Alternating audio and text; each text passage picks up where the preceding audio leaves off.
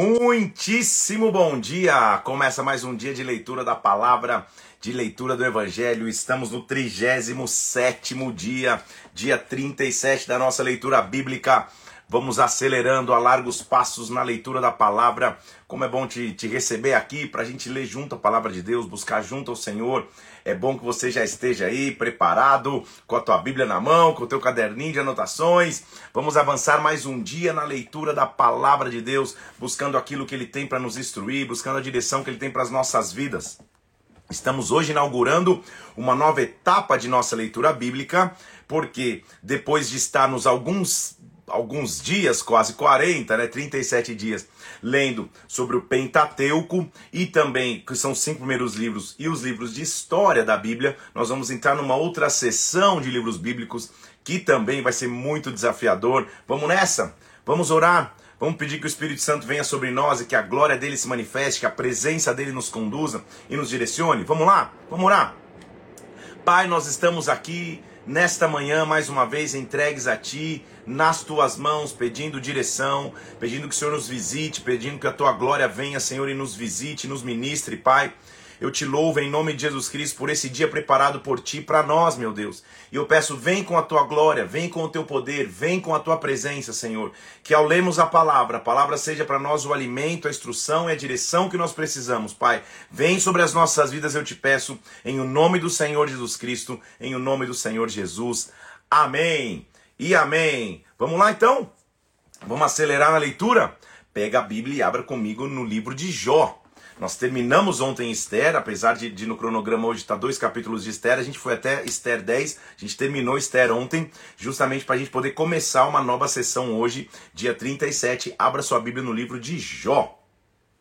Personagem conhecidíssimo das Escrituras, mas que para mim já começa a ser interessante ver que ele já faz parte de uma outra categoria de livros bíblicos. Então, como já te disse, nós até agora estudamos os, o, o, Pentateuco, que seriam os primeiros livros, os livros históricos depois do Pentateuco. Então, de Gênesis até Esther, a gente teve livros, os, os cinco primeiros livros do Pentateuco, que constitui inclusive a lei, os livros da lei, e também agora, depois, do, depois dos livros da lei, os livros de história. O que, que começa hoje? Há uma nova categoria bíblica, que são os livros de poesia e sabedoria os livros poéticos e os livros de sapiência, os livros de poesia e sabedoria.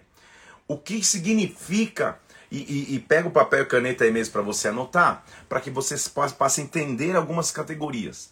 Primeiramente, para você, para a gente lembrar, os livros de história, eles resumidamente narravam a criação de todas as coisas e o relacionamento de Israel para com Deus. Então é um livro de história do povo chamado, escolhido por Deus, como ele se relacionava com Deus, idas e vindas, é, acertos e erros e assim vai.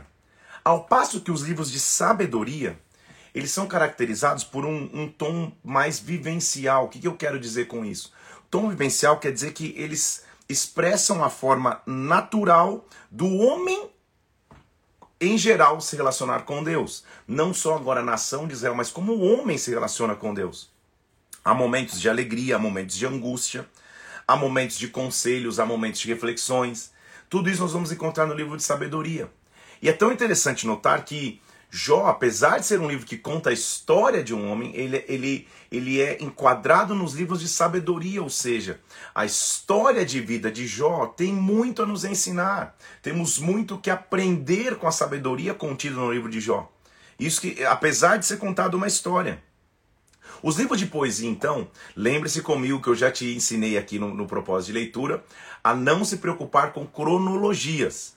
O livro de Jó não acontece depois de tudo que nós lemos de Gênesis até Esther. Pelo contrário, já, eu vou entrar daqui a pouco nos comentários de Jó.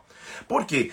Os livros de poesia, ou os livros de sabedoria, eles estão inseridos em todo o contexto da história de Israel. Desde Abraão até o final do período do Antigo Testamento, a gente vai poder achar características dos livros poéticos, dos livros de sapiência, os livros de sabedoria.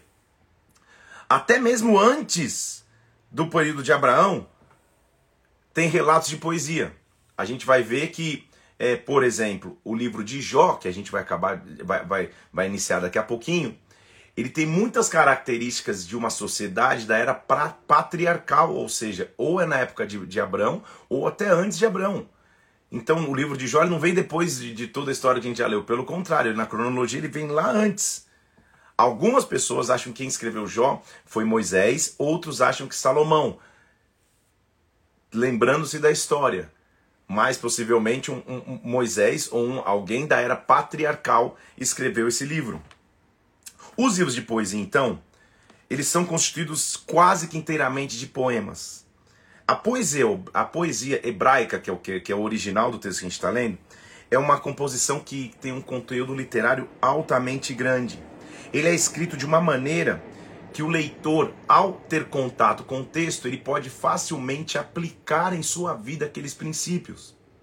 Então, o livro de poesia na, e sabedoria, na verdade, é um livro para você extrair conhecimento, experiência e se enxergar no texto. É mais ou menos, poxa, eu, eu, eu poderia passar por isso, ou quando eu passar por isso, ou quando eu vencer isso, como que eu, como que eu tenho que me comportar. Por exemplo, no livro de Jó, a forma com que ele enfrenta a luta e sofrimento tem que se referenciar com a gente também. A gente, a gente se enxerga no texto falando, cara, eu também às vezes passo por luta e às vezes reajo dessa maneira boa ou às vezes dessa maneira ruim quando passo por luta. O, a, o, livro poético, então, ele tem a intenção de dizer muitas coisas com poucas palavras. É a poesia. O livro, na verdade, ele tem a função de fazer com que você leia e entre em reflexão. Então, diferente de quando lemos os livros de história, que literalmente é a história sendo contada, o livro poético tem uma figura de linguagem atrás. O uso extensivo de imagens e metáfora na poesia faz com que várias ideias sejam transmitidas com uma frase só. Por isso, então, é necessário nos livros poéticos um, um, uma, um, uma, leitura mais criteriosa, uma, uma leitura mais analítica, uma leitura até revelatória, para que você possa entender o que o texto está querendo dizer. O livro de poesia, então, começa em Jó e vai até Cântico dos Cânticos, vai até Cantares. Há tipos de poesias que a gente pode ler, por exemplo, eu vou, eu é, estou fazendo a introdução aos livros poéticos aqui, tá? Por exemplo, se você está anotando aí, Salmo e, Salmos e Cântico dos Cânticos, ou seja, Salmo e Cantares, são exemplos de poesia lírica. O que, que isso quer dizer? Expressa os pensamentos e os sentimentos interiores de quem está escrevendo. A poesia lírica é, é, é, é o sentimento de quem, do autor interior que ele está escrevendo. São livros que permitem o leitor se imaginar como se ele fosse o, o autor, o interlocutor, aquele que está falando a mensagem. Vamos, exemplo, Salmo, é, é, é, é Salmo 42, que minha alma fique quieta para que eu possa ouvir a voz de Deus. Aquieta-te, ó minha alma, eu ainda vou ouvir a sua voz, eu ainda vou louvar. Ou seja, ele tá, ele, ele, você se sente muitas vezes como interlocutor. O Senhor é o meu pastor, nada me faltará. Muitos textos na primeira pessoa, você se sente o interlocutor. É uma poesia que expressa o sentimento interno de quem escreve poesia lírica. Em contrapartida, Jó, que é o livro que nós vamos começar a ler agora, é um estilo poético narrativo e de diálogo poético. Então você vai ver o, o, o, o personagem principal da história, ou você, ou, ou você vai eh, ver uma narração a respeito dele, ou em momentos ele, o texto assume a primeira pessoa e Jó começa a dialogar, Jó começa a questionar, Jó começa a falar. Também através de longas discussões com seus amigos, que nós vamos ver, princípios de vida, de como se deve, como não se deve fazer, são aprendidos. Então já vi Salmos e Cânticos, que é, um, que é, que é a poesia lírica, já vi o, o Jó, que é uma poesia narrativa e de diálogo. Também há Provérbios Eclesiastes, que são textos poéticos e didáticos. São textos que têm a função de nos ensinar princípios. Nos ensinar, por exemplo, no caso de Provérbios, a viver de forma sábia. Há estilos de, de, de, de, de, escrita, então, na poesia. E eu espero estar tá, tá, tá, tá te dando tempo de anotar tudo isso aí.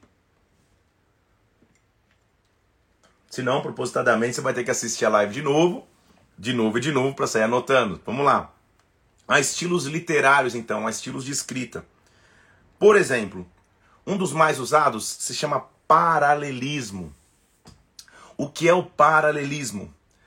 É a repetição de várias frases ou entre frases de versos para que um conceito fique firmado. É, é, é, é, é a humanidade da poesia hebraica. Então, você conta histórias em paralelo, você fala uma coisa e repete a mesma coisa dando um outro exemplo. Então, é, é, quando, quando, quando isso acontecer, eu vou te observar para que a ideia fique melhor fixada. Olha só. Também há uma, há uma, há uma leitura que, que é uma leitura progressiva. Você mostra o crescimento de alguém, o crescimento de uma ideia com, com ideias em sequência, ideias sequenciais. Há uma linguagem que se usa muito em poesia, que é a linguagem figurada. É quando a poesia usa figuras de linguagem para que a expressão ou para que, para que é, a ideia seja melhor firmada. São as famosas metáforas. E, e por último, usa-se em alguns momentos os, os poemas acrósticos. O que é acróstico? São versos e linhas que começam com as letras do alfabeto hebraico. Quando você usa é, e, e, você pega no começo de cada, de, de cada versículo, poderia se formar um alfabeto. Então comece A, alfabeto e assim, olha eu no, no, no, no, no, no, no, no, no grego, começa-se com Aleph, começa com, com, com, a primeira letra do hebraico e assim vai, tá? Então, é, são poemas de forma acróstica que são escritos com muito cuidado e quando isso aconteceu eu vou te mostrar há vários trechos de Salmos, por exemplo, que são acrósticos. Imagina o cuidado do autor de escrever de forma sequencial, mostrando uma progressão e mostrando um cuidado na escrita. A impressão de que é, o, o, poema está completo, ele, foi, ele, foi, ele é pleno porque ele cresce. Vamos entrar nos livros de sabedoria então, e por que esses livros chamam sabedoria e de poesia?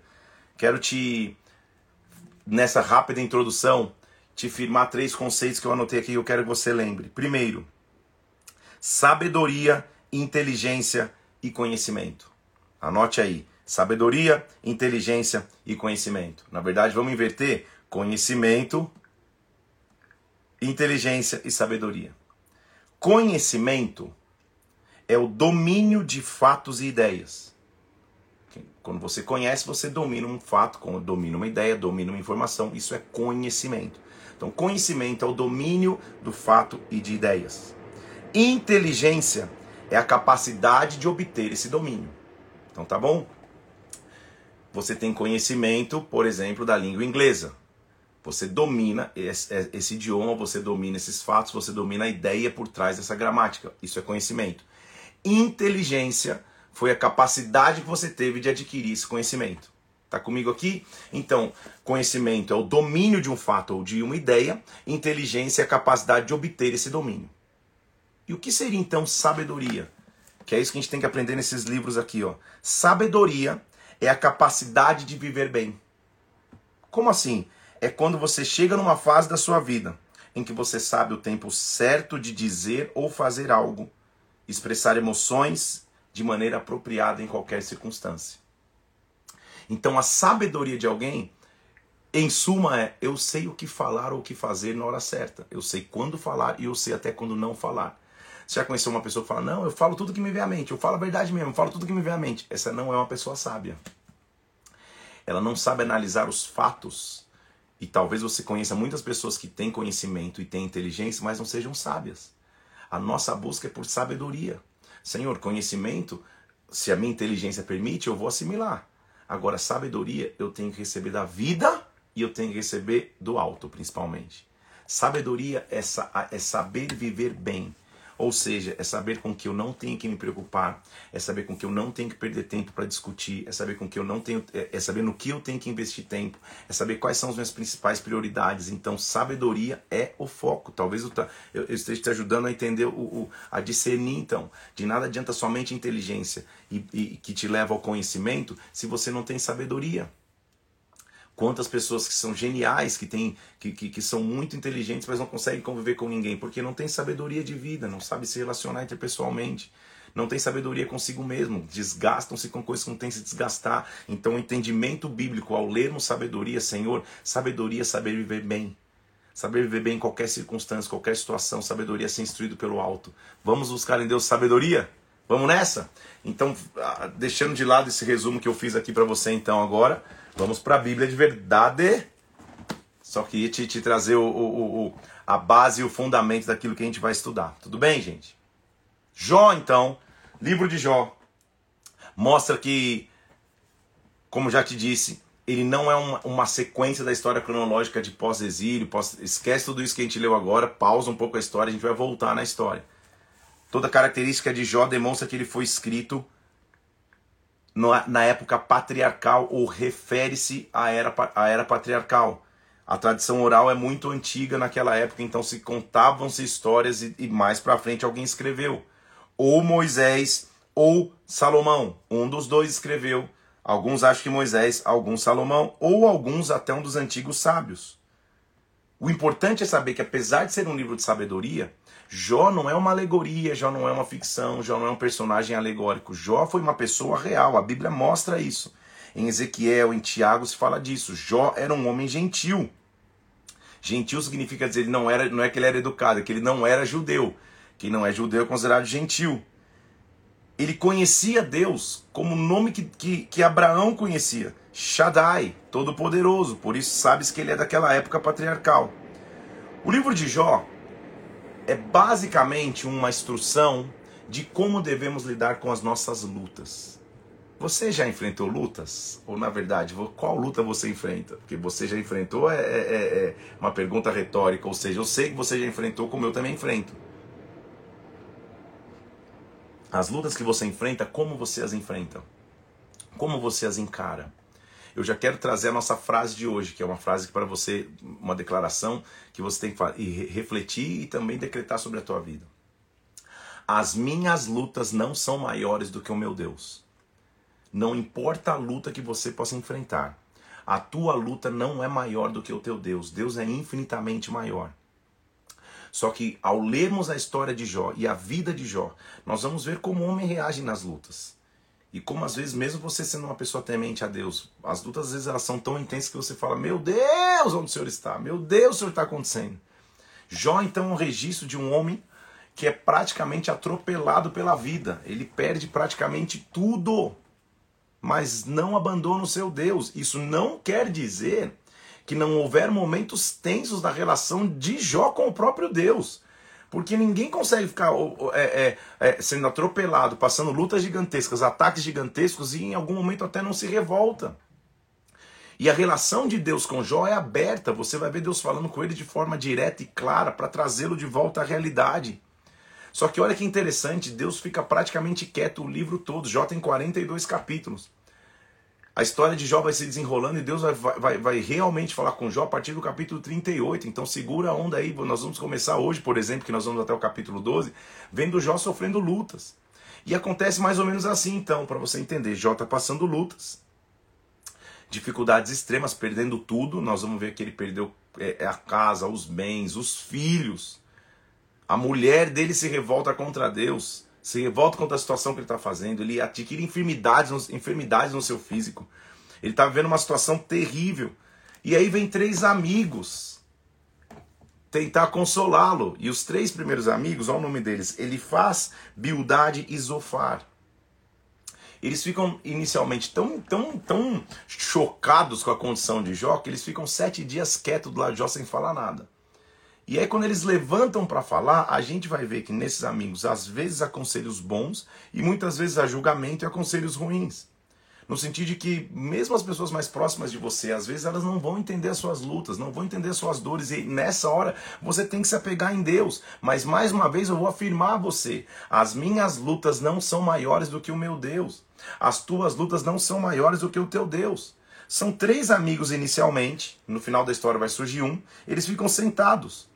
E os, e, e, os três, na verdade, os quatro, mas os três que, que, que, que permeiam a maioria do livro, todos estão tentando entender por que Jó está sofrendo.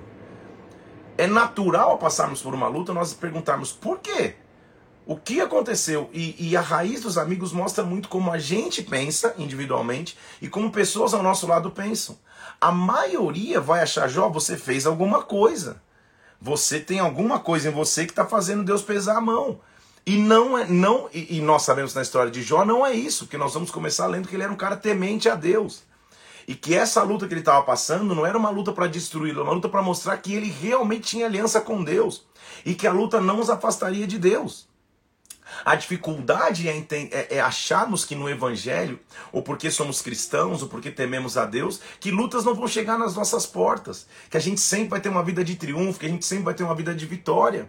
A Bíblia diz que nós somos mais do que vencedores, mas no, é, no, quando a gente chegar no texto lá em Romanos, eu vou te explicar isso. Não quer dizer que a gente vence sempre, quer dizer que no final a gente vence. Então, se você está passando lutas agora, isso não faz de você um homem que está distante de Deus ou não diminui o tamanho de Deus a você. Pelo contrário, as minhas lutas não são maiores do que o meu Deus. Então, são três amigos: ele faz, Bildade e Zofar. E olha, só para você entender, ele faz de início, ele começa tentando falar, Jó, por que, que você pecou? E a linha que ele faz, que, que ele faz, ele faz, ah, já entendi, os que pecam vão ser punidos, ou seja, ele associa uma luta ao pecado. Há pecados que geram lutas, mas nem toda luta são geradas por pecados. Você entendeu minha frase aí, essa hora da manhã? Sem dúvidas, pecados geram lutas. Não tenho dúvida disso, porque é a consequência do pecado. Mas nem toda luta que você enfrenta são geradas por pecados, porque às vezes está passando por uma luta aí causada por, por, por circunstâncias X e você está falando, mas onde eu errei, onde eu pequei, por que. Calma. É um processo que vai te aproximar mais de Deus ainda. Então ele faz primeiro, acho que é pelo pecado. Bildade, segundo amigo, olha só amigo, sugere, cara, Jó na verdade é um hipócrita. hipócrita. Ele não vive a realidade que ele, que, ele, que ele professava viver. Zofar condena Jó dizendo, olha, na verdade você está falando demais, você está sofrendo menos do que você merece. Isso que são amigos, hein? Muito bem, os três chegam a uma conclusão lá na frente. Ó, oh, na verdade essa luta foi baseada diretamente pelo pecado. Eles associam o favor e o desfavor de Deus, ou até a prosperidade material de alguém, em você estar pecando ou não. Jó, na discussão com eles, tenta reafirmar sua inocência, mostrando quanto ele é justo. Ele lamenta o estado que ele vive, mas calma aí. Até que surge um, o último homem que nós vamos ver, chamado Eliú, que é o mais jovem, ou seja, o que deveria é, é, é, ter menos experiência de vida, é o que apresenta maior sabedoria. Lembra que eu estou dizendo que Jó é um livro de sabedoria, e sabedoria é a capacidade de viver bem. Já te expliquei o que é conhecimento, inteligência e sabedoria hoje aqui no começo. Então, esse Eliú aparece mostrando, calma aí, Deus é maior do que todo ser humano. Ele é maior do que as lutas, inclusive. Ninguém tem direito, autoridade de exigir de Deus nada. Deus, por que dessa luta? Que não tem que ficar tentando entender o porquê. Eu vou, eu vou continuar tendo uma aliança contigo, independente da luta que eu atravesse. Até que Deus chegue e responde a Jó num redemoinho. E quando Deus responde a Jó, ele vai responder a Jó justamente mostrando sua grandeza. Vamos começar o texto então? Algumas coisas a gente tem que aprender em Jó. Primeiro, Deus é soberano. Ele é onipotente, ele cuida de todas as coisas. A frase que eu, uma, das, que eu mais uso aqui, para quem convive comigo aqui perto na igreja, sabe, é Deus está no controle. Ele sempre está, e é verdade, ele é soberano. Não importa o que aconteça na tua vida, de bom ou de ruim, Deus está no controle. Não sucumba às lutas. A gente vai entender o propósito da nossa vida à medida que a gente compreender a grandeza de Deus, não a grandeza da luta que eu enfrento. Isso eu tenho que aprender com Jó. Jó, quando eu conhecer a tua grandeza, Deus, eu não, eu, eu, eu, não, eu não vou me preocupar com o tamanho da luta que eu enfrente agora. Então, mais uma vez, para você que está passando lutas, porque todo mundo passa luta em alguma área, em algum momento da vida. Se você está passando agora, as minhas lutas não são maiores do que o meu Deus. Vamos nessa então? Vamos entender como, história, como a história de Jó se desenvolve? Abra comigo agora de verdade, Jó capítulo 1. Espero que você tenha tido bastante para anotar aí. Minha intenção nessa hora, eu sei que é corrido, mas é, de início vou te dar um, um panorama geral do que é livro de sabedoria e, e, e poesia que a gente está entrando agora. Os estilos e o porquê que eles existem. E agora, contando um pouco da história de Jó, vamos entrar na, literalmente no, no texto, na análise do texto. Jó capítulo 1, versículo 1, já me chama atenção porque o primeiro versículo já, de, já resume quem é Jó. Tudo que você lê daqui para frente tem que ser baseado nesse filtro desse primeiro versículo. Jó era um homem íntegro, reto, temente a Deus e que se desviava do mal. Ou seja, qualquer assunção, qualquer é, é, é, é pré-concepção de que ele sofre lutas porque ele está distante de Deus, está errada. Acabamos de ver a história de Israel, muitas lutas, na verdade quase todas, e o próprio cativeiro foi causado porque eles estavam distantes de Deus. O pecado trouxe luta, mas nem toda luta é gerada num pecado. Ele é um cara temente a Deus, reto, que se desviava do mal, tinha filhos, os seus filhos faziam banquetes, comiam. Quando, ele, quando os filhos faziam banquetes, Jó era tão temente a Deus que o versículo 5 diz que ele chamava os filhos e os santificava, dizendo: Olha, talvez vocês tenham pecado, talvez vocês tenham blasfemado contra Deus, contra o seu coração. Ou seja, ele sempre mantinha princípios com seus filhos. Filhos, vocês foram para uma festa, estão fazendo banquetes. Vem cá, vamos nos purificar. Talvez vocês tenham errado aí, nem sei o que vocês fizeram de besteira nessas festas aí. O que aconteceu? Vamos, vamos santificar. Num dia que os filhos de Deus vieram apresentar-se perante o Senhor, veio também Satanás entre eles. E aí é a primeira vez, primeiríssima vez, que a Bíblia usa o termo Satanás aqui. De maneira mais incisiva e forte como um acusador. Nós vimos a serpente, que Satanás tomou a serpente e, e, e seduziu a Eva, mas nos livros de história principalmente, não há uma menção Satanás ou diabo, não. Agora, no livro de sabedoria, que está tentando te fazer viver bem, que está tentando te trazer conhecimento e, e que você usa sua inteligência, já entra Satanás direto. Satanás, no original, significa oponente, significa aquele que odeia, significa acusador, adversário e inimigo. Ou seja, tudo de ruim que você pode imaginar aí. Esse substantivo, Satã, descreve qualquer adversário. E tem um outro que é o AHA, Satã, que é esse que está sendo dito aqui, que é o adversário, em letra maiúscula, ou seja, o inimigo principal. Satanás é aquele que odeia. A sua base é o ódio, a sua base é a inverdade, a sua base é a perseguição, a sua base, de acordo com o original de sua palavra, é atrapalhar tudo que é bom. Então Satanás chega perante o Senhor e o Senhor pergunta, Satanás, de onde você vem? E olha que interessante que, que, que, a resposta dele no versículo 7, de rodear a terra e passear por ela. É o único local que ele tem autoridade. Porque na queda, lembre-se que, que, que, que ele, ele se torna, ele rasteja sobre o mundo, agora ele se torna dominador do mundo. O mundo jaz no maligno. Então ele anda pela terra, rodeia pela terra. Para quê? Para tentar, para tentar oferecer oposição, acusação, cadeia. E ele olha e vê um homem temente a Deus. E o Senhor perguntou a Satanás: é, é, Satanás, você observou Jó? Veja que na terra não há ninguém semelhante a ele, homem íntegro e reto, temente a Deus, se desvia do mal. Satanás respondeu ao Senhor: Porventura Jó teme realmente a Deus? Ah, a sebe dele está cercada, ele é sua casa e tudo quanto ele tem. A obra das suas mãos foi abençoada, os seus bens se multiplicaram na terra. Então calma aí, vamos ler de novo. Satanás falou: calma aí, será que Jó realmente teme a Deus? Porque a, a cerca dele está tá, tá, tá intacta. Como que Satanás sabia que a cerca dele estava intacta? A cerca é o que protege. Isso quer dizer que Satanás já tinha tentado tocar a vida de Jó alguma outra vez, talvez, não é? Só que, ó, quando eu tentei, não há brechas, porque Satanás só entra em brechas. Não há brechas. O muro dele está fechado, eu sei. Ah, ele tem muita coisa. Agora, estende a mão, toca, para ver se ele não blasfema contra ti e contra a tua face. Satanás, que só tem padrões mundanos de devoção, de adoração, associa que a adoração e, e, e o temor que Jó tinha de Deus estava condicionado às coisas que ele tinha. Muito cuidado para que, que a gente não adore a Deus só quando a gente tem. Não adore a Deus só quando coisas acontecem. Não adore a Deus só quando bens materiais chegam. Nada disso é ruim, mas se, a minha, se o meu coração estiver nisso, eu estou na essência do que o adversário quer uma adoração que é condicional, que está condicionada àquilo que eu tenho ou não tenho. O Senhor falou para Satanás: Satanás, tudo que ele tem está em teu poder. Somente contra ele não estende as mãos. E Satanás saiu da presença do Senhor. Deus é soberano. Satanás não ia poder tocar em Jó se Deus não autorizasse. Falou, tá bom, é, você está achando que ele me adora pelas coisas que ele tem? Então toca, pode tocar nas coisas dele. É uma instrução de sabedoria para entender onde está o coração de Jó. Então acontece que um dia os seus filhos e filhas comiam e bebiam vinho na casa do irmão primogênito, irmão mais velho. Veio o mensageiro a Jó dizendo: Jó, os bois e as jumentas estavam pastando, mataram os bois e as jumentas a fio da espada. Só eu trouxe só eu escapei para trazer a notícia. Eu costumo dizer que, inclusive, se você quiser aprender um pouco mais sobre a história de Jó, Vou te dar uma lição de casa aqui nas lives. Tem uma pregação minha que está no YouTube, no meu canal Felipe Parente, se chama Agora Eu Entendo. É a descrição da vida de Jó. Agora eu entendo. Vai lá assistir depois, durante esses dias aqui que a gente vai estar falando de Jó. Agora eu entendo.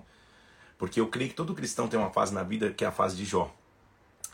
Que uma notícia ruim mal acabou de chegar, já está chegando outra.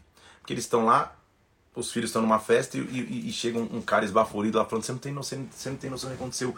Todos os animais foram mortos, ou seja, sustento. Ele, um está falando, falava este ainda, versículo 16. Quando veio outro dizendo: Nossa, caiu fogo do, do céu. Queimou as ovelhas, o servo, só, escapei, só escapou eu. Uma pancada atrás da outra. Quando o Jó tá, tá assimilando, calma aí, morreu boi, morreu ovelha, já chega outra notícia. Olha, vieram os caldeus em três bandos, roubaram também os camelos, mataram os camelos, só sobrou eu. Ele estava ouvindo, não, você não tem noção, calma, Jó, versículo 18. Falava eu ainda quando veio outro dizendo: Os teus filhos e as tuas filhas estavam em casa, bebendo vinho. Veio um grande vento, bateu sobre a casa, a casa desabou e eles morreram ele começa perdendo bens e termina perdendo seus próprios filhos. Pensa no tamanho da luta, mas as minhas lutas não são maiores do que o meu Deus. Jó se levantou, rasgou a veste. A gente já, já viu que rasgar a veste é o, símbolo, é o símbolo de total desespero. Rasgou as vestes, rapou a cabeça, presta atenção, versículo 20. Lançou-se em terra e adorou. Calma aí, opa, interrogação, interrogação. Adorou. Como que numa luta gigantesca, que não dá nem tempo de ouvir uma má notícia já chega a outra, eu adoro. Por isso que Satanás fica mais endemoniado que já é. Ele fala: não é possível. Ele era o dono da adoração nos céus e caiu. Nós vamos ler isso com mais calma depois. Ele caiu. E no meio de uma luta, você adora. adoração é a base, a adoração é a chave. Adore, meu irmão, minha irmã, independente da luta que está vivendo. Por quê? Deus não é maior, os teus problemas, perdão, não são maiores do que o teu Deus, as tuas lutas não são maiores do que o teu Deus. Jó perde tudo praticamente, bens e os filhos. Ele rasga a roupa. Ele adora o Senhor. E olha o que ele diz, versículo 21. Nu eu saí do ventre da minha mãe, nu eu voltarei. O Senhor deu, o Senhor tomou. Bendito seja o nome do Senhor. Em tudo isso, Jó não pecou, nem atribuiu a Deus coisa alguma. Já ouviu falar de uma expressão popular que é paciência de Jó? Minha avó falava muito isso. Ô, oh, paciência de Jó. É mais ou menos isso. Jó, calma aí, cara, você está perdendo tudo. Tá chegando uma notícia após a outra. Senhor, eu vim nu mesmo do vento da minha mãe, eu vou voltar nu, não preciso de nada. Eu não estou falando só de bens materiais, ele perdeu seus filhos num desabamento, morreu todos de uma vez só. Ele está adorando a Deus num dia, mais uma vez, em que os filhos de Deus se apresentaram perante o Senhor, Satanás chegou como acusador que ele é, como, como, como, como é, é, inimigo que ele é, como opressor e opositor que ele é. E mais uma vez, Satanás, onde você estava? Eu estava rodeando a terra. E o Senhor falou: Está vendo meu, meu, meu, meu servo Jó? Não te falei que ele era íntegro, que ele, consagra, que ele conserva integridade? Só que a função de Satanás é roubar, matar e destruir. E, e, e, mais uma vez Satanás fala, ah, tudo bem, eu, eu toquei os bens, ele, ele, não, ele, não, ele não blasfemou, deixa eu tocar a vida dele, deixa eu tocar pele por pele, tudo que o homem tem dará pela sua vida. Estende a mão e toca-lhe os ossos então, e a carne, vamos ver se ele não blasfema contra ti. Então o Senhor falou, tá bom, ele está em teu poder, mas poupa-lhe a vida, você não tem poder na vida, o poder da vida e morte é só Deus. Acontece então que o inimigo sai dali e fere Jó com tumores malignos desde a planta do pé até o alto da cabeça. O cara começa a ter uma doença de pele, tumores malignos na pele. Meu Deus do céu, Jó, que atropelo é esse, meu filho? Meu Deus do céu, como não blasfemar contra Deus quando as lutas chegam? Foi tão terrível que primeiro ele perde tudo, só sobrou ele e a mulher. A mulher ao lado dele, ele está no versículo 8, ele se senta e começa com caco raspar os tumores. Ele já está sentindo na pele o tamanho da dor as minhas lutas não são maiores do que o meu Deus. A mulher olha para ele e fala assim: Jó, pelo amor de Deus, versículo 9. Se ainda está íntegro assim, não é possível que você mantenha a calma no meio dessa luta. Amaldiçoa Deus e morre. Porque muitas pessoas ao teu lado não vão entender como você suporta o tamanho de lutas que você tem, vão ter, vão, vão, vão ter opiniões para dar e vão culpar até o próprio Deus. A mulher fala: Jó, você, como você não reclama? Você não reclama de nada, amaldiçoa Deus e morre. Jó fala para ela: Como assim? Você tá doida? A gente recebe o bem de Deus e a gente não vai receber o mal? Não que o mal venha de Deus, só para te deixar isso bem claro, porque ele é bom, a sua fidelidade dura para sempre. Mas o que ele está dizendo é: A gente, só vai, a gente só vai ficar feliz com Deus quando coisas boas acontecerem? Quando coisas ruins ou quando mal acontecer, a gente vai, vai, vai ficar de mal de Deus? Não. Em tudo isso, Jó não pecou nos seus lábios. Entenda, meu irmão, minha irmã, nossa fé, nossa, nossa segurança, nossa alegria em Deus não está condicionada a coisas boas ou ruins, está condicionada à nossa aliança com Deus. Os três amigos vão entrar em cena, lembra que eu te falei? Que às vezes falam bem, às vezes só falam groselha. Os três amigos, ele faz Bildade e Zofar, vieram para se conduir com ele, ou seja, são conselheiros, vão me ajudar. Eles vêm e de longe, versículo 12, quando eles olham, nem reconhecem quem era Jó. Tipo, imagina o cara devia estar deformado, cheio de tumores, cheio de tudo. Quando eles olham, eles erguem a voz e choram. Cada um rasga o manto, lançava o pó sobre a cabeça. Os caras vieram ajudar e estão desesperados. Já percebeu que muitas pessoas ao teu lado não sabem administrar as lutas que você está vivendo? Eles sentam ali, versículo 13, e por sete dias sete noites, ninguém falou palavra nenhuma, porque sabeu que a dor é muito grande. Sabe aquela fase Jó terrível que ninguém nem sabe mais o que, que te aconselhar, nem, nem mais o que falar a você? Deus continua sendo Deus. As minhas lutas não são maiores do que Deus. Só que Jó é um livro de sabedoria porque ele, ele nos faz colocar na história. Senhor, é, é, é, quando eu passo por lutas, é assim. No capítulo 1, ele, ele tá lá, Senhor, é, é, eu saí nudo, vem da minha mãe, não vou voltar, louvado seja o teu nome. Daqui a pouco é natural, ele está no meio de uma pressão, de uma luta, ele perdeu tudo. A própria mulher está pedindo que ele amaldiçoe a Deus. Ninguém fala nada. Os, os amigos vieram falar alguma coisa, cara, cara, não tenho o que falar, só chorar junto com você. O que eu vou fazer? Jó começa a falar então, depois sete dias em silêncio, todo mundo, Jó começa a falar. E é óbvio que ele que, que ele está pressionado, ele teme a Deus, mas é óbvio que ele vai começar a, a sentir a dor. Ele vai acusar o golpe. Ele vai dizer assim, versículo 1 do capítulo 3. Jó começou a falar e amaldiçoou o dia que ele nasceu. Amaldiçoou o dia do teu nascimento. Ele diz: pereça o dia que eu nasci, ou seja, maldito o dia que eu nasci. Primeiro sentimento que nos aflige na luta é o sentimento de rejeição e de revolta. Por que, que eu fui nascer? A vida não faz sentido. Sentimento de rejeição e revolta nos leva a pensamentos de morte, porque é o que a luta quer fazer conosco. Por que, que eu nasci? Que dia foi esse que eu nasci? Versículo 3. Ah, o que, que, que, que se torne em trevas o dia que Deus lá de cima disse: Ó, oh, não tenha cuidado dele, que sobre ele não vem a luz. É Deus que está me amaldiçoando desse jeito. Ah, que, que as trevas entrem no dia, que seja estéreo a noite, que sejam banidos os sons de júbilos. O dia que eu nasci, que seja esquecido da terra. É isso que ele está dizendo, porque eu nasci. Só que Jó vai nos dar uma dica de que de, de, de, de, de onde era a raiz da luta que ele estava vivendo. Olha assim, ó, a versículo 8: Amaldiçoem aquela noite que eu nasci, os que sabem amaldiçoar Amaldiçoem o dia aqueles que sabem excitar o monstro marinho. Monstro marinho. Não dá para explicar nessa live hoje, mas é Leviatã. O ataque de Leviatã é um ataque do próprio Satanás, que quer tirar forças, trazer desânimo, trazer dúvida, trazer cansaço, trazer murmuração. Era o que estava pressionando Jó, um ataque de Leviatã que muitas vezes vem sobre as nossas vidas tentando nos fazer romper com, com, com o próprio Deus, romper com lideranças, romper com amizades, se indignar, se cansar, se frustrar, entregar os, entregar os pontos. Jota, cara, que dia, por, que dia foi esse que eu nasci? Ah, por quê? Versículo 10. O Senhor não fechou as portas do ventre da minha mãe. Porque não escondeu os meus olhos do sofrimento? Porque eu não morri ao nascer? Porque eu não expirei ao sair dela? Ou seja, por que, que eu vivo na terra? Todo mundo, nem todo mundo, mas a maioria das lutas quer nos levar para isso.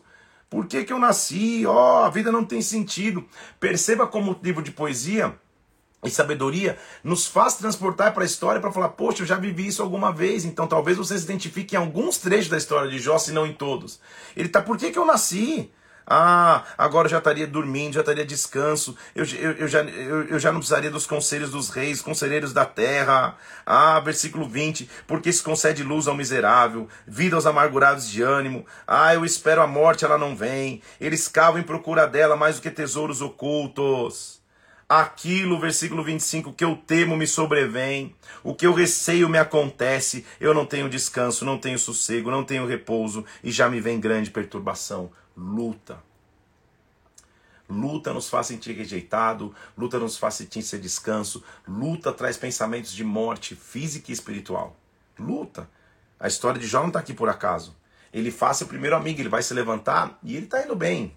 Ele começa bem, mas às vezes o, o, é, os conselhos que são gerados nos homens, às vezes eles vão ter. Vão, você tem que saber discernir o que é conselho que vem do alto e o que é opinião humana. E é isso que nós vamos aprender aqui na história de Jó. Porque ele faz, começa falando assim: calma aí, ô, ô, ô Jó. Se alguém tentar falar contigo, vai se cansar ou vai ter efeito? Você está disposto a ouvir? Calma aí. Eis, Jó, versículo 3, que você tem ensinado a muitos você tem fortalecido as mãos fracas. As tuas palavras sustentam aqueles que tropeçam, os joelhos vacilantes que você, tem fortificado. Ou seja, Jó, lembra quem você é. E olha que interessante o que ele faz, fala. Agora chegou a tua vez e agora você ficar enfadado? Você está atingido agora você ficar perturbado? Meu Deus, que sacode, hein, Jó? Jó, calma aí. É ruim, é, é, é, é, fácil, entre aspas, ser o conselheiro.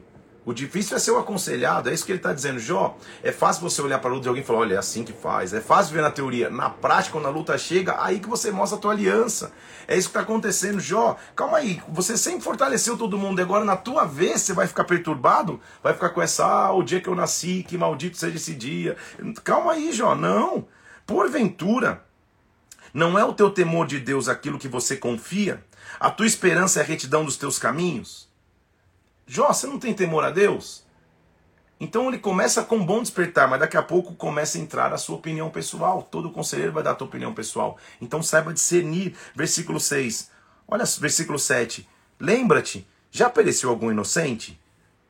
Os retos já foram destruídos? Segundo o que eu sei, ó, versículo 8. Só os que andam em iniquidade, que semeiem o mal, eles vão colher o mal. Ou seja, já está subentendido, implícito na ideia de ele faz, que calma aí, até onde eu sei, só passa a luta quem merece. É isso que ele está dizendo. Errado, conceito humano. O humanismo, o humanismo coloca o homem no centro, no centro das bênçãos e às vezes no centro das maldições. Não, tudo que eu fizer de bom, eu posso sozinho crescer, eu posso sozinho fazer. Ah, mas se eu estiver fazendo, se eu estiver sofrendo lutas, então eu estou fazendo algo errado, eu estou fazendo algo mal. O homem não está no centro, no centro está Deus. E, e, e, muitas lutas a gente não precisa ficar entendendo porquê, a gente precisa só entender essa luta como uma ferramenta para me levar mais perto de Deus. E lá na frente eu vou falar, Senhor, agora eu, eu, eu, consigo te entender, agora eu sei que o Senhor está comigo. As minhas lutas não são maiores do que Deus. Ele faz, continua nessa linha. Ele começou bem, Jó, calma aí, na tua vez agora de luta você vai ficar assim? Só que ele começa a dar muito da sua opinião pessoal. Então ele começa dizendo assim, o versículo. É, é, é 12. Uma palavra se me disse em segredo. Meus ouvidos perceberam o sussurro dela. Entre pensamentos e visões, quando, quando, quando o, o, o homem está num momento difícil, eu sei que ele vive espanto e tremor. Eu sei que os ossos se estremecem. Agora, seria o homem mortal justo diante de Deus? Versículo 17. Seria acaso o homem puro diante do seu Criador? Que ele está dizendo: olha, todo mundo tem impurezas. Ele está tentando ir numa linha de que, Jó, será que não são as suas impurezas que trouxeram essas lutas? Só que o livro de Jó começou mostrando, calma aí, Jó era temente a Deus. Ele faz, continua nessa linha, diz assim, chama, versículo 1 do capítulo 5, chama agora, será que alguém te atende? Para qual dos anjos você vai se virar? Porque a ira do louco destrói, o zelo do tolo mata. É bom essa parte, ele dizer, cara, clama, alguém vai te ouvir, só não fica na ira, não se entregue à ira. Eu vi o louco lançar raízes, mas logo declarei maldita sua habitação. Seus filhos estão longe do socorro. Suas portas são espezinhadas as portas, não há quem o livre. Se você andar na ira, na loucura, a sua messe, sua colheita, o faminto devoura. Até do meio dos espinhos vai arrebatar. Ou seja, o homem que nasce para o enfado, as faíscas das brasas voam para cima. Lembra que é, que, é, que, é, que é linguagem poética. Ou seja, o homem que só fica enfadado é como alguém que só está fazendo faísca. Só está querendo viver em confusão. Se acalma, Jó. É isso que ele está dizendo. Quanto a mim, o conselho do amigo dele, eu buscaria Deus. Eu entregaria a ele a minha causa. Ele faz coisas grandes, inescrutáveis, maravilhas que não se podem contar. Ele faz chover sobre a terra, ele envia água sobre os campos.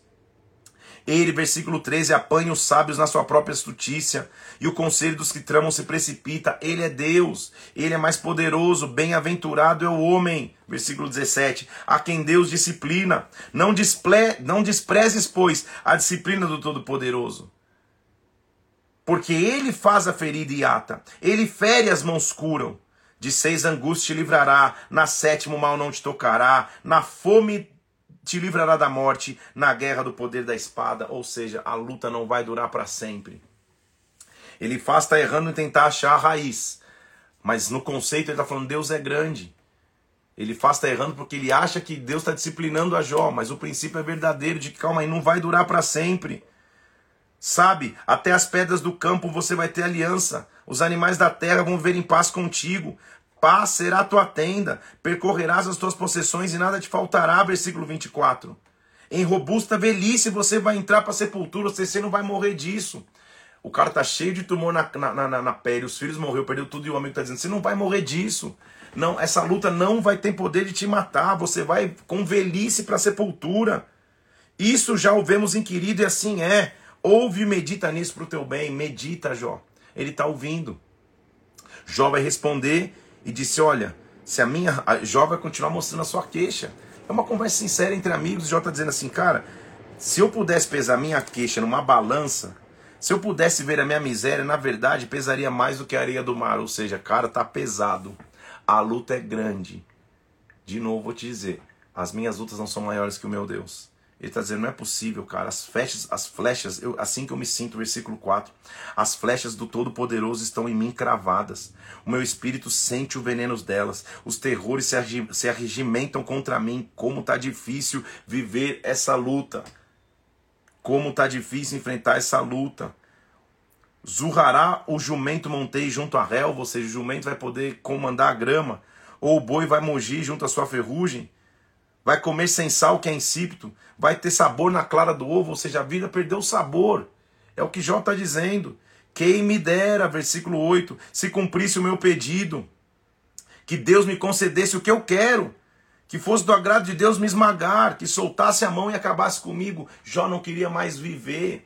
E há lutas que levam pessoas a não querer mais viver. Mas graças a Deus que nós vamos ver o fim de Jó e o fim não vai ser esse. O fim não vai ser esse. Ele continua dizendo: Senhor, eu tô, amar, eu tô amargurado. Só te peço uma coisa, versículo 24: me ensina, eu vou ficar quieto. Me dá a entender no que, que eu tenho errado. Então tente entender comigo que nem toda luta é causada por erros. São processos que nos aproximam de Deus. Ele está, Senhor, por que, que, eu, que, que eu errei? O que, que eu fiz? Tem iniquidade na minha língua, versículo 30.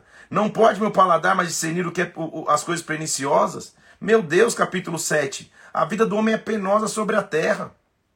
Os dias dele são como de um jornaleiro. O jornaleiro era um trabalhador diário que tem que trabalhar, trabalhar, trabalhar o dia inteiro para pouco resultado. Ele está dizendo: minha vida tá. Eu, eu, tô como um escravo que suspira por sombra, não consigo descansar. Estou como um jornaleiro, diarista que espera pelo seu salário.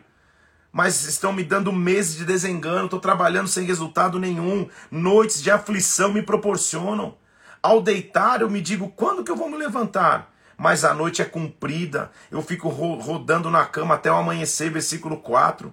Minha carne está cheia de vermes, de crostras. Lembra-te, Senhor, versículo 7. A vida é um sopro. Eu acho que os meus olhos não tornarão a ver o bem, é o que ele está dizendo. Guerra, gente. As minhas luzes não são maiores que o nosso Deus. Por que, que o livro de Jó é importante e ele não é um livro de história, de poesia, de sabedoria? Para mostrar, cara, na luta às vezes a gente vai sentir assim mesmo. Mas será que vai ter esperança? Vamos ver, nós vamos ler. Acaso, versículo é, é, 12, sou eu o mar ou algum monstro marinho? Olha o Leviatã de novo aí. Para que me ponha as guardas, eu estou sentindo uma pressão, eu estou tendo sonhos, visões noturnas. Versículo 16, ele, ele, ele, ele chega no cúmulo da, de, da depressão, da tristeza e do pedido de morte. Olha o que ele diz, versículo 15: Minha alma escolheria ser estrangulada antes a morte do que essa tortura. Estou farto da minha vida, não quero viver para sempre. Deixa-me, Senhor, os dias são um sopro. Senhor, se eu pequei, se eu fiz mal a ti, versículo 20, porque eu virei um alvo, porque está pesado para mim. Agora eu vou me deitar no pó. Todo mundo que passa por luta, e, e quando a luta é extrema, vai chegar um momento como esse, por que, que eu vivo, por que, que não sei o que. Deus quer que você entenda que as tuas lutas não são maiores que Deus. E que as tuas lutas não são exclusivas a você. Jó, o capítulo 1, versículo 1 diz que ele é um cara temente a Deus e ele está vivendo essa angústia. Capítulo 8, Bildade fala: calma aí. Outro amigo começa a falar. O primeiro já tinha falado, agora Bildade fala: até quando você vai falar essas coisas? Até quando as palavras da sua boca serão como um vento impetuoso? Ou seja, até quando você vai ficar reclamando? Os despertares do amigo de Jó para Jó são importantes para que a gente entenda a luta. O, o, o, o, o, primeiro fala, cara, calma, busca a Deus, que ele vai ouvir, clama a Deus, ele vai escutar. O segundo fala, até quando você vai ter nos teus lábios só reclamação? Perverteria Deus o direito? Perverteria o Todo-Poderoso a justiça? Versículo 3. Deus passou a ser injusto, agora é isso? Se os teus filhos pecaram contra ele, também nos lançou no poder da sua transgressão. Mas, se você buscar a Deus, de todo o Todo-Poderoso, se você pedir misericórdia, se você for puro e reto, ele sem demora despertará em teu favor, restaurará a justiça da tua morada. E eu sei que hoje, Jó, a tua realidade é luta, mas versículo 7, o teu primeiro estado, na verdade, vai ter sido pequeno, o teu último crescerá sobremaneira. Sabe o que ele está dizendo? O teu último estado vai ser melhor do que o primeiro. Se você antes já teve riqueza, se você tinha tudo e agora está vivendo uma entre e perdeu, volta a ter uma aliança profunda com Deus. Deus não, Deus não deixou o seu direito para trás. O teu último estado vai ser melhor do que o primeiro. Sabe o que eu te peço então? Aprende com a história. É o que, é, é, é, é o que Bildade está dizendo no versículo 8. Eu te peço, pergunte às gerações passadas. Olha, versículo 8 do capítulo 8. Olha para a experiência dos teus pais. Nós somos de ontem, nada sabemos. Os nossos dias sobre a terra são como a sombra, ou seja, a gente é menino, ele está dizendo, a gente nasceu ontem. Mas vamos ver com a história, olha o que Deus já fez. Olha, olha, olha como Deus já agiu ao longo da história, vamos lembrar do que Deus já fez, calma aí. Porventura não te inspira, não se ensinarão seus pais, não haverão de falar-te do próprio entendimento, não proferirão essas palavras? Pode o papiro crescer sem lodo? Olha, olha como a linguagem poética é, é, é, é top demais, gente. Papiro era aquele pedaço de papel que se fazia com couro de animais ou com folhas secas para poder se escrever. Só que para se fazer um papiro, você tinha que amassar barro junto. Ou seja, para se escrever uma história, algum barro, algum lodo, alguma luta vai acontecer. Não se escreve história sem luta. É isso, é, olha que, que, que profundidade de versículo, gente. Pode um papiro ser feito sem lodo? Não tem como.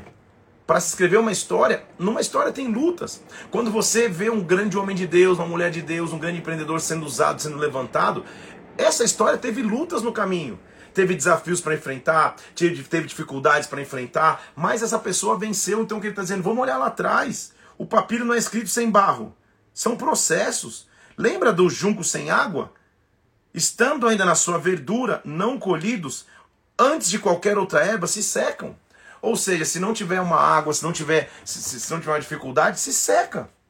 Assim são as veredas de todos que se esquecem de Deus. A esperança do ímpio perece, sua firmeza será frustrada, sua confiança é como teia de aranha. Vá embora se você não tiver Deus. Agora, sabe o que eu te digo? Só te peço uma coisa. Deus não, eis que Deus não rejeita o íntegro, não toma pela mão os malfeitores. Ele, versículo 21, te encherá a boca de riso, os teus lábios de júbilo. Teus aborrecedores vão se vestir de ignomínia, de vergonha. A tenda dos perversos não vai subsistir. Bildade começa a mostrar para ele que, que há um outro caminho capítulo 9, versículo 1, Jó, ele não consegue, ele fala, tá, eu sei, Bildade, Deus é grande, eu não, eu não quero contender com Deus. Na verdade, eu sei que é assim. Porque como pode o homem ser justo para com Deus? Eu não tenho justiça em mim. Se eu quisesse lutar com ele, nenhuma de mil coisas eu poderia responder. Ele é grande, ele é sábio de coração, ele é grande em poder. Quem lutou com ele teve paz. Ele é Deus, ele remove montes, ele move a terra para fora do seu, move a terra para fora do seu lugar, versículo 6. Versículo 7, ele fala ao sol e o sol não sai. Ele cela estrelas. Quem sozinho que estendeu os céus, que fez os mares? Quem, versículo 10, faz grandes coisas que não se pode esquadrinhar? As maravilhas que não se podem impedir. Eu sei que Deus é grande, mas eu estou no meio da luta, eu não consigo sentir a Deus. Jó está dizendo, versículo 11: Eis que ele passa por mim, eu não vejo. Ele está perante mim, eu não percebo. Então não é que eu não sei que Deus é grande, Deus é grande, mas eu não estou mais sentindo a Ele. Luta. Será que você, é, você entendeu o livro de sabedoria? Às vezes você se vê na história, é isso que é essa a intenção do livro de Jó na Bíblia. Então, como eu vou poder responder as palavras? Como eu vou argumentar com ele se eu não consigo senti-lo, se, tá, se eu não sinto que ele está aqui? Então, eu estou frustrado com Deus. Versículo 20: Ainda que eu seja justo, minha boca me condenará, me condenará. Mesmo que eu seja íntegro, ele vai me ter como culpado. Para mim tudo é o mesmo. Por isso eu digo, ele destrói o íntegro e o perverso, ou seja, ele porque ele não sente Deus. Ele está sentindo, cara, meus dias estão correndo sem alegria. Os meus dias foram mais velozes do que de um corredor. Fugiram, versículo 25, e eu não vi felicidade. Se eu esquecer da minha queixa, se eu deixar o meu ar triste e ficar contente, minhas dores me apavoram, não consigo esquecer. Mesmo que eu me lave, versículo 30, com água de neve e purificar as minhas mãos, mesmo assim eu vou me contar no lodo de novo. Minhas vestes me abominarão. Não há árbitro, Senhor, versículo 33. Olha, olha que profundidade. Não há entre nós um árbitro que ponha as mãos sobre nós ambos, que tire a vara de cima de mim, que não me amedronte no terror, então eu falarei sem temer, do contrário não estaria em mim. Calma aí, gente. Gente, gente, gente. Pausa, pausa, respira. Jó tá numa luta. Não tá sentindo a Deus. Jó tá numa luta falando, cara, eu sei que ele é grande, mas eu não tô sentindo mais. A, a, eu não tô sentindo. O que, que adianta eu falar? Eu, eu não sinto. E Jó, no ápice da luta, ele fala assim: calma aí, sabe que resolveria? Não tem um hábito entre nós? Será que não tem alguém que eu pudesse falar que esteja entre mim e ti, Deus? Jó estava sentindo necessidade de quem? De um mediador entre Deus e os homens. De um caminho que nos leva entre o homem e Deus. Jó estava pedindo Jesus Cristo. É isso.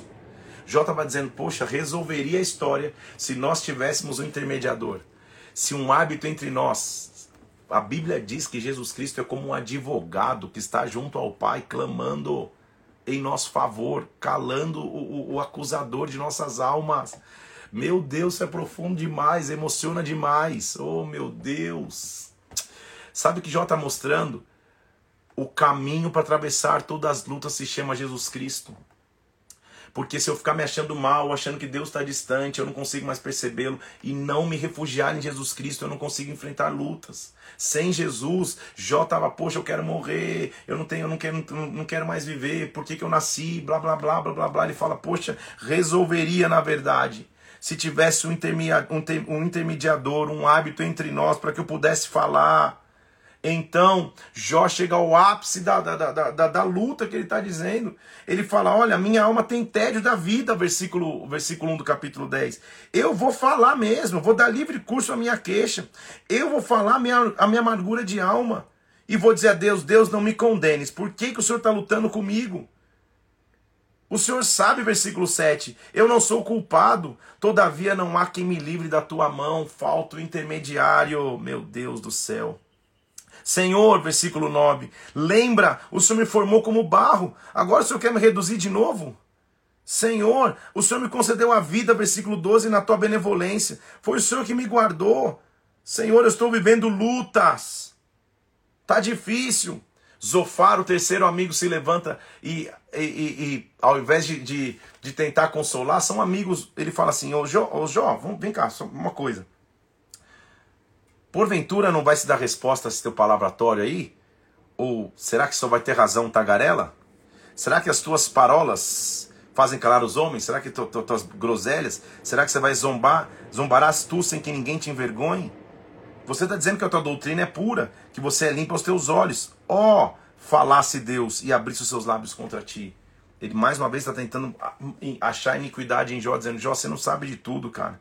Você não sabe de tudo. Agora, Faz só uma coisa, versículo 13. Se dispuseres o coração e estenderes as mãos para Deus, se você lançar para longe a iniquidade da tua mão, ou seja, não tenha pecado, não permita habitar na tua tenda injustiça, então levantarás o, rosto sem mácula, estarás seguro e não temerás. Você vai sentir seguro, versículo 18, porque haverá esperança. Olharás em derredor e dormirás tranquilo. Deitar-te-ás e ninguém te espantará. Muitos procurarão obter o teu favor. Os amigos estão falando, em alguns momentos acusando.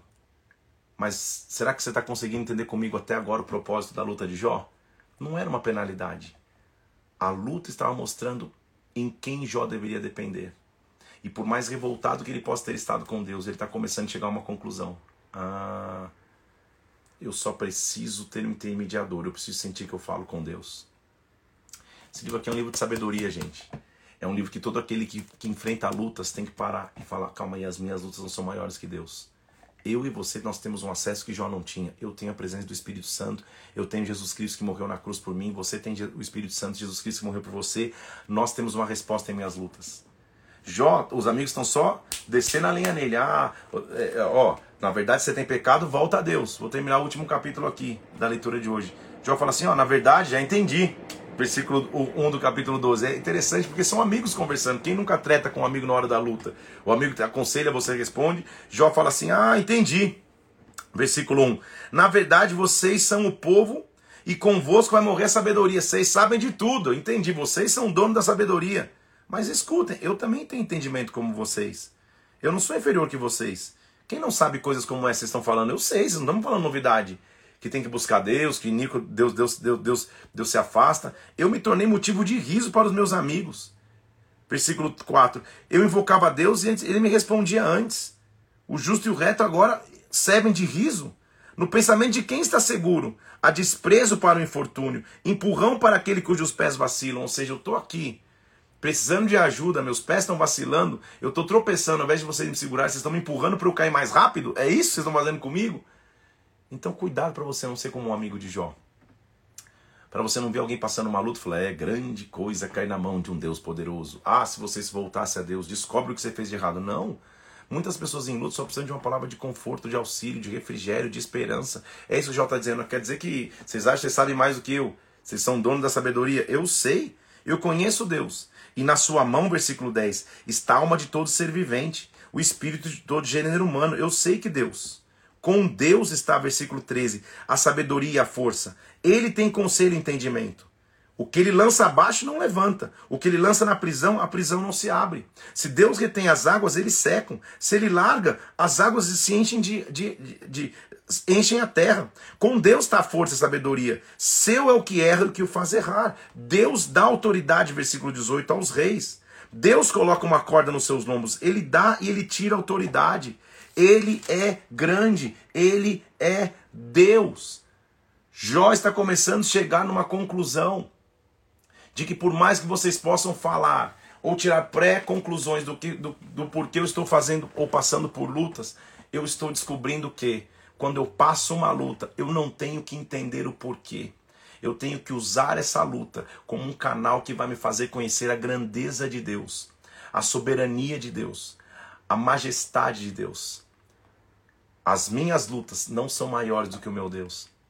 Eu quero que você tenha isso na tua mente essa manhã. A vida passa por momentos de luta, passa por momentos de dificuldades.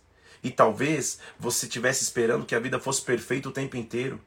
E que Deus fosse como um grande Papai Noel que, que o tempo inteiro vai te presentear.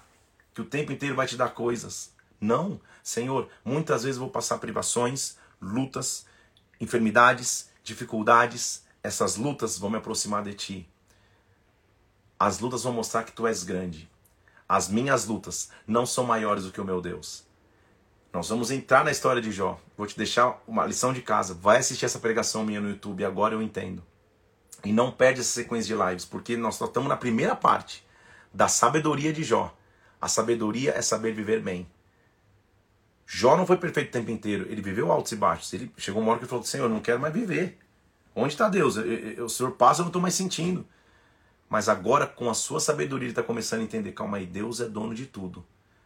Meus amigos estão achando que sabem tudo, mas Deus, na verdade, que é dono de tudo. O que vai acontecer com a vida de Jó? Amanhã nós vamos do capítulo 13 de Jó até o capítulo 26.